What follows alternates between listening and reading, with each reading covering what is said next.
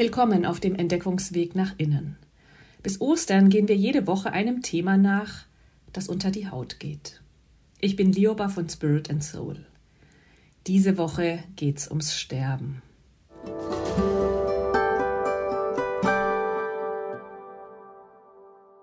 Mitten auf unserem Entdeckungsweg und kurz vor Ostern haben wir dieses große Thema gesetzt. Sterben. Viele sagen ja, vor dem Tod haben sie keine Angst, aber vor dem Sterben schon. Wir wissen ja nicht, wie es genau ist, bis wir es erleben, dieses große Loslassen. Wenn wir Abschied nehmen von der Welt, wie wir sie kennen, vielleicht unter Schmerzen. Wir müssen dann loslassen, wozu wir uns berufen fühlten. Vielleicht verlassen wir andere, die uns noch brauchen. Wir kehren zurück dorthin, wo wir nichts mitnehmen können. Als Menschen sind wir lebendige Wesen, Lebewesen, und Lebewesen wollen leben. Im Gegensatz zu allen Pflanzen und Tieren aber können wir auch darüber nachdenken, dass unser Leben enden wird. Und wir können sogar für bestimmte Werte unseren Instinkt, überleben zu wollen, aussetzen. Es zeichnet uns als Menschen aus, übers Sterben nachdenken zu können. Und wenn wir übers Sterben nachdenken, dann können ganz unterschiedliche Gefühle entstehen. Es kann uns irritieren, ja Angst einjagen, traurig machen und erschüttern. Bei allem Schmerz und aller Mühe, die damit verbunden sind, kann die Beschäftigung mit dem Sterben aber auch ruhiger machen. Ich kann dann gelassener werden und präsenter die Gegenwart wahrnehmen. Ich kann ruhiger sein und wahrnehmen, was gerade ist, wenn ich an mich heranlasse, dass es irgendwann mal zu Ende gehen wird. Mit mir und mit anderen, die ich liebe. Eine Freundin von mir, Franziska, erzählte, wie schwierig sie die Gespräche gerade mit ihrem Vater findet. Er lebt im Seniorenheim und klagt, wie einsam es dort für ihn ist. Dass er sich Sorgen macht, sich anstecken zu können und dass die anderen dort nicht richtig vorsichtig sind. Franziska konnte die Klagen ihres Vaters nicht mehr hören. Und als sie sich dann am Sonntagnachmittag zum Kaffeetrinken mit ihm traf, vermied sie das Thema und sie fragte absichtlich nicht, wie es ihm eigentlich geht. Während des ganzen Treffens fühlte sie sich angespannt und unwohl. Abends dachte Franziska nochmal über die Begegnung mit ihrem Vater nach. Und sie wurde traurig und sie merkte, dass eigentlich unter dieser Anspannung und unter diesem Genervtsein ihre Angst liegt, die Angst davor, dass ihr Vater stirbt. Sie fühlte den Schmerz, dass er irgendwann nicht mehr da sein wird. Mir kamen die Tränen. Franziska spürte die Trauer, dass ihre gemeinsame Zeit früher oder später zu Ende gehen wird. Und obwohl es traurig und schmerzhaft war, fühlte sie sich in dem Moment ganz bei sich. Sie spürte ihre Gefühle, und ja, sie wollte ihren Vater nicht gehen lassen, und sie spürte auch wieder die Liebe zu ihm dass sie ihn noch nicht loslassen will, dass sie ihn nicht an den Tod verlieren will. Sie rief ihren Vater an und erzählte ihm von ihren Gefühlen. Sie fühlte sich befreit und gleichzeitig verbunden mit ihm. Sie konnte ihm wieder präsent zuhören und auch empathisch sein und das Gespräch mit ihm schätzen.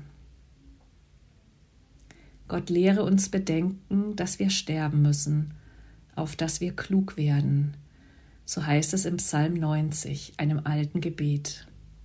Ja, es ist irritierend und kann Angst einjagen, an das eigene Sterben und das der anderen zu denken. Und gleichzeitig kann es uns auch ruhig und friedlich machen. Wir müssen vor nichts mehr davonlaufen.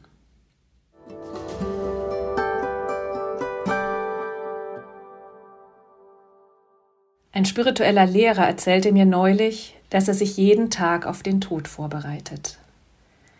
Jeden Morgen meditiert er sein eigenes Sterben, wie es wäre, wenn er mit Corona infiziert würde und dann Schritt für Schritt auf den Tod zugeht. Erst die Diagnose, dann krank zu Hause die ersten Tage. Schließlich wird er mit dem Krankenwagen ins Krankenhaus gebracht und keiner seiner Angehörigen darf mit. Ohne Besuch liegt er im Krankenhaus. Schließlich wird er auf die Intensivstation verlegt, wird künstlich beatmet und irgendwann stirbt er. Allein.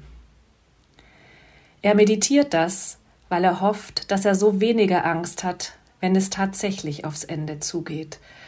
Und ehrlich gesagt, ich habe das auch mal versucht, das sozusagen mir meinen eigenen Tod in Etappen vorzustellen und ich bin immer wieder ausgestiegen. Mir war das zu anstrengend, ich habe mich immer wieder abgelenkt und das ist dann vielleicht auch so, dass es einfach für mich jetzt nicht dran ist, diese Art der Übung.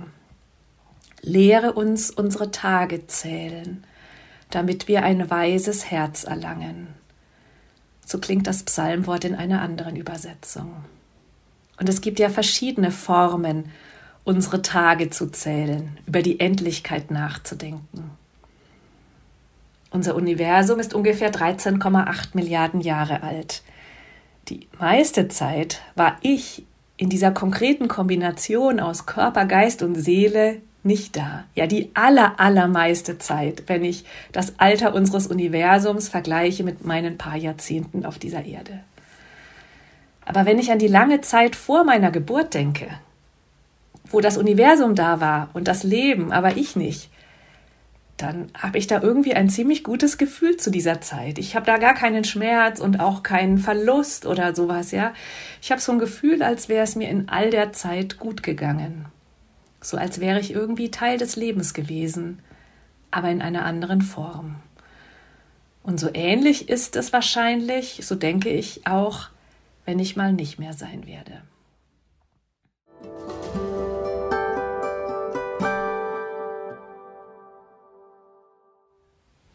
Zum Schluss lese ich euch aus einem Gedicht von George Louis Borges vor. Er war Schriftsteller und stammte aus Argentinien. Rückblickend schreibt er eine Einladung zum Leben.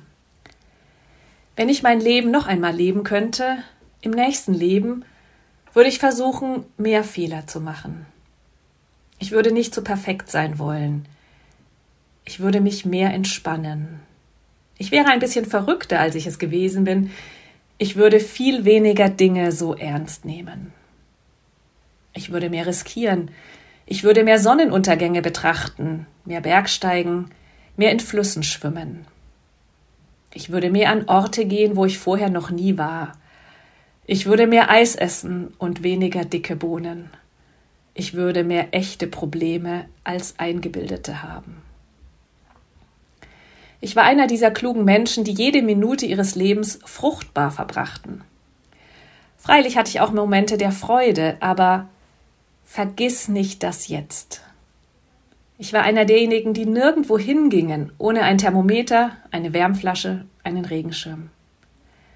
Wenn ich noch einmal leben könnte, würde ich von Frühlingsbeginn an bis in den Spätherbst hinein barfuß gehen. Ich würde mehr Karussell fahren, mir mehr Sonnenaufgänge ansehen und mehr mit Kindern spielen, wenn ich das Leben noch vor mir hätte. Aber sehen Sie, ich bin 85 Jahre alt und weiß, dass ich bald sterben werde. Wie alt immer auch du bist, 85 oder 29, du lebst jetzt, heute, in diesen Tagen. Was für ein Geschenk. Und so lade ich dich am Ende zu einer kleinen Übung ein. Ich lade dich ein, einfach in der Gegenwart zu sein und deinen Atem zu spüren, wie er kommt und geht und wiederkommt.